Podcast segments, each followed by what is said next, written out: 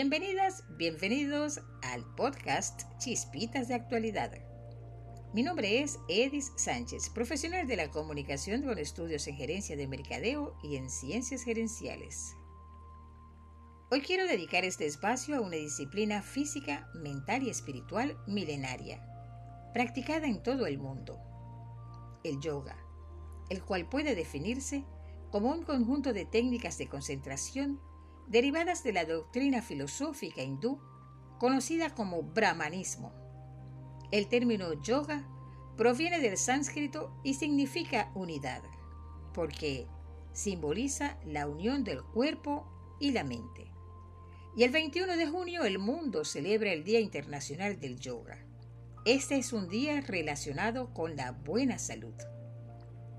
El yoga en los últimos dos años se ha convertido en el movimiento masivo del pueblo, con una tendencia creciente de personas de todo el mundo que adoptan esta práctica para mantenerse saludables y rejuvenecidos. De igual forma, luchar contra el aislamiento social impuesto por la pandemia del COVID-19.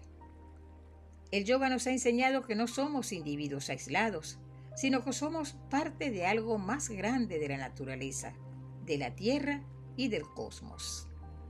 Esta fecha sobre la celebración del Día Mundial del Yoga fue promulgada en el 2014 por la Organización de las Naciones Unidas a través de un proyecto de resolución propuesto por la India, país donde esta disciplina se inició con el objetivo de dar a conocer los beneficios que aporta para nuestro cuerpo y promover la adopción de estilos de vida individuales que no incluyan excesos de ningún tipo.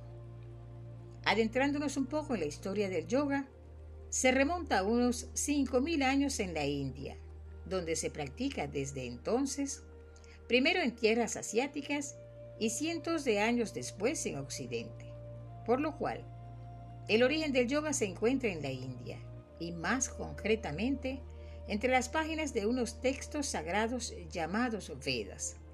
Sin embargo, con los años se ha extendido por todo el mundo, tanto en Oriente como en Occidente.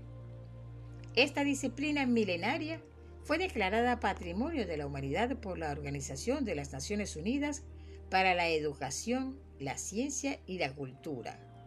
Y la Organización de las Naciones Unidas, ONU, recalcó que el yoga ofrece un enfoque holístico de la salud y el bienestar, exhortando a los países y a las organizaciones de la sociedad civil, las no gubernamentales y a los particulares a difundir más ampliamente la información relativa a las ventajas que entraña practicar el yoga y los beneficios para la salud de la población mundial. El Día Internacional del Yoga llega en un momento clave en el actual contexto mundial en el que la pandemia del COVID-19 continúa aunque en menor escala, pero que ha dejado repercusiones tanto física como mental. Por esto, el mensaje del yoga para promover el bienestar de la humanidad nunca ha sido más relevante, ya que, según los expertos, está desempeñando un papel importante en la atención psicosocial y en la rehabilitación de los pacientes de coronavirus, porque ayuda a aliviar los miedos y a reducir los efectos físicos generados por la enfermedad.